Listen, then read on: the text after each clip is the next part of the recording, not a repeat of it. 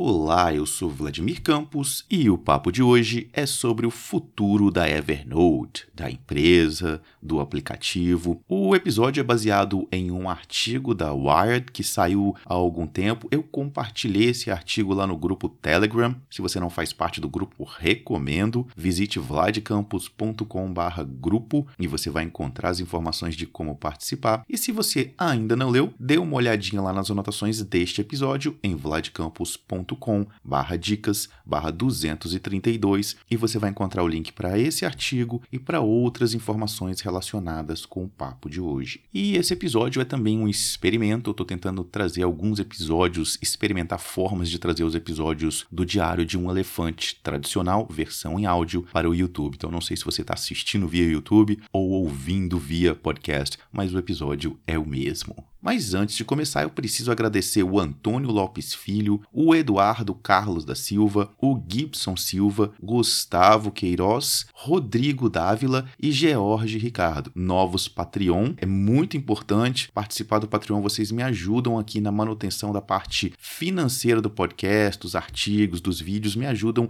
me estimulam aí a criar mais, a produzir mais. E tem também o Ivan Gonzaga Barbosa, que fez doações via PayPal. O Patreon é legal legal porque você vai ter acesso a conteúdo exclusivo, como a versão diário de um Elefante Pro do podcast. Tá saindo já já o episódio sobre Scrum, fique ligado aí. Mas se você não pode, se você não quer, existem várias outras formas de participar. Lá em vladcampus.com/mais você vai encontrar, por exemplo, como se inscrever no Airbnb, no Uber, em vários lugares começar suas compras da Amazon pelo site. Tudo isso me ajuda, tudo isso é muito importante para o projeto. Mas vamos lá, vamos falar um pouquinho sobre o futuro da Evernote. Depois que foi lançada a versão 8 do Evernote para o iOS, que mudou a cara aí do aplicativo, era uma revista, né? Virou um site, a revista Wired. Não sei se ainda existe a revista, mas eles publicaram um, um artigo online bem interessante falando aí sobre a visão deles o sobre o futuro da empresa, o que eles acreditam que é o futuro da empresa. Eu gostei muito do texto e comparei com várias coisas que eu ando acompanhando aí que o Chris tem falado, o CEO, né? E acho que é mais ou menos por ali mesmo. Pelo menos o que eu tô vendo de futuro da, da empresa, eu vejo, concordo com muito do que foi é, dito no artigo. Não tenho nenhuma informação privilegiada, como eu costumo dizer, é apenas a minha percepção baseada no que eu vejo, no que está publicado, no que a empresa tem dito. Bom, o artigo ele começa com uma longa explicação, não vou repetir isso aqui, dê uma olhadinha nas anotações aí do, do podcast, é, eu já falei sobre isso, a gente já discutiu isso lá no grupo Telegram,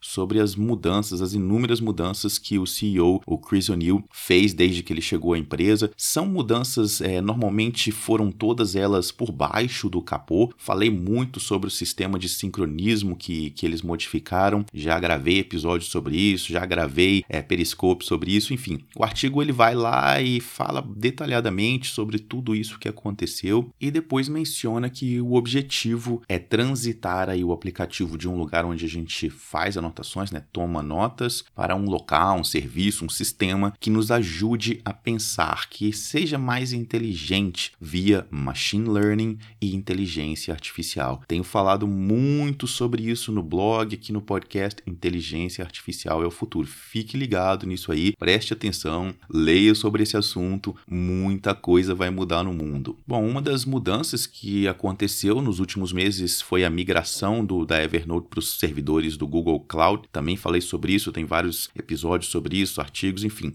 Mas uma das coisas que é possível fazer lá nos servidores, por exemplo, e que foi mencionado no artigo, é a compreensão de texto, né? O serviço do Google, quando você compra o serviço, quando você faz parte desse serviço, quando empresas estão lá, elas têm direito a, aos serviços adicionais, né? Como busca mais avançada e esse serviço que eles chamam de text to speech, ou seja, você fala e o serviço detecta, é, entende o que você está falando e, tra e traduz isso para texto. E o que tem isso a ver com a reformulação do, do Evernote? Na verdade, o, o Chris fala, né, segundo o artigo, que a, a, grande mudança, né, o projeto de mudança que a gente não viu, que foi por baixo aí do, do capô e que culminou aí com essa versão nova do, do iOS, é que ele dizia que era tempo para anotações, tempos para fazer notas, né, para anotar. Ele dizia que eram muitos passos para você fazer uma nota, eu concordo, entrar no Evernote, a versão Android eu sempre elogiei, tem um botão ali, um mais, que você clica e já pode fazer uma nota. E tem também os widgets, né? O widget de anotação rápida eu consigo fazer no Android, algo que não, não existe no, no iPhone. Então ele fala que o artigo fala que existe um, um futuro que eles imaginam, um futuro em que não vai ser mais o centro notas e etiquetas, e sim a inteligência artificial, do tipo, me mostre os números de telefone que eu anotei é, na sexta-feira quando eu estava no lugar X. E aí você teria essa informação. Mais ou menos aí como está acontecendo com a Siri,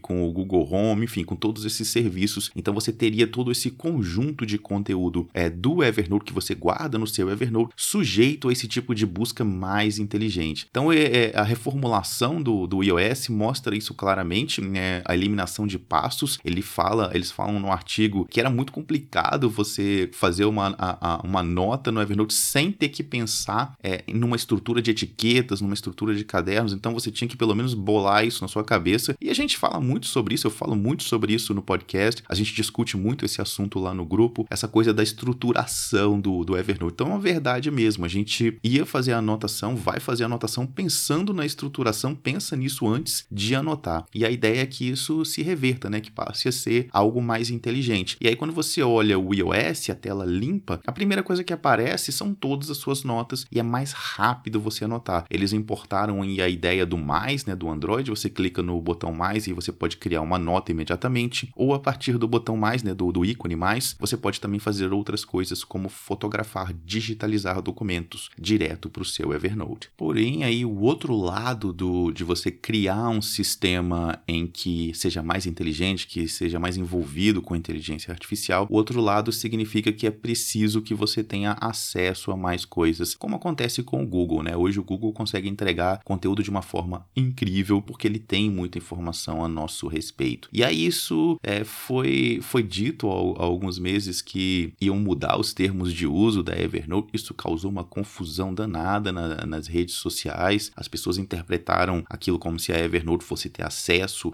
às nossas notas, se todo mundo, que os, que os funcionários vão ficar olhando as notas, quando isso não é verdade. É, o artigo deixa isso claro, que foi uma falha, digamos, de comunicação, que algumas pessoas teriam acesso por, de, por determinados motivos. Eu até fiz um levantamento, você vai encontrar o link nas anotações desse episódio, é lá em flatcampus.com barra dicas barra 232, vários termos de uso de todos os serviços de nuvem são muito parecidos, não tem muita diferença quando você olha é, o que a Evernote mostrou é, de, de ideias de termos de uso e o que é, o que são os termos de uso deles hoje. Eu não sei se mudou, não, não acompanhei mais nos últimos, nos últimos meses, mas é incrivelmente parecido. Muita gente falou que ia mudar, melhor eu mudar para o é, Dropbox. Foi uma polêmica sem fim nas redes sociais. Eu fui olhar os termos e falei: mudar para quê? Você tá sujeito às mesmas coisas no Dropbox, tá sujeito às mesmas coisas no OneDrive, em todos os lugares. Dê uma olhadinha lá nas anotações que você vai ver. É espantoso, parece até que é uma empresa copiou os termos da outra e mudou só algumas palavras. Enfim, é, eles disseram que não iam mudar mais os termos, isso ficou em stand-by. Eu não sei, não tenho acompanhado mais essa situação, mas não houve mais a mudança que eles disseram que haveria. Não sei como isso vai é, funcionar com a inteligência artificial, vamos acompanhar, mas eu tô achando muito interessante esse conceito, essa ideia de encontrar coisas no Evernote seguindo aí a,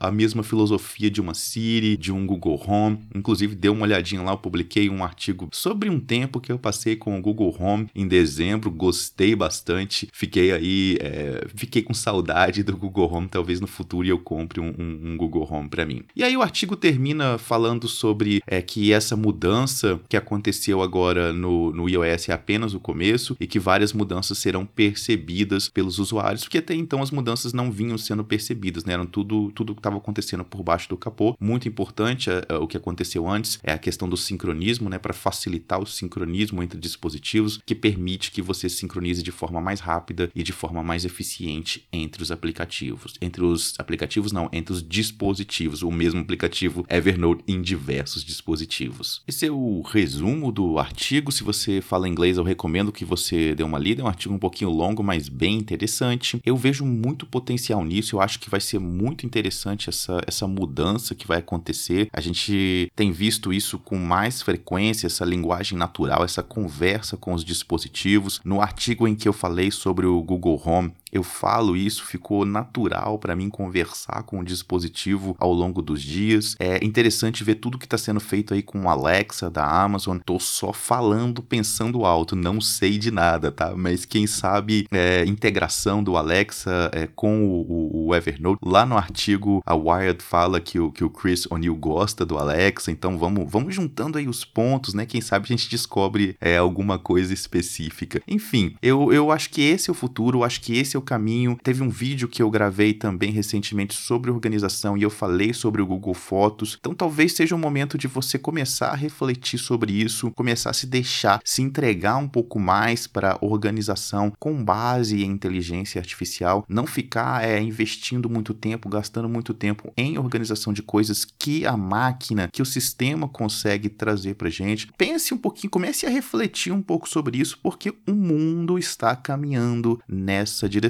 Então, se você não for nessa direção, você não vai tirar proveito, vai ficar gastando tempo organizando coisas que você não precisa organizar. Mais uma vez te convido a participar aí do Patreon, vladecampus.com/mais. Como eu disse, lá nesse endereço você vai encontrar também outras formas de colaborar. Uma que eu não mencionei no começo do episódio é o Google G Suite, o sistema lá, o antigo Google Apps. Tem um link lá para minha conta de associado. Se você quiser criar o sistema do Google aí para sua empresa, para você usar no seu domínio e clicar por lá, eu vou receber uma comissãozinha também. Então tem muitas formas de ajudar. Visite vladcampus.com/mais e nos falamos no próximo episódio. Um grande abraço.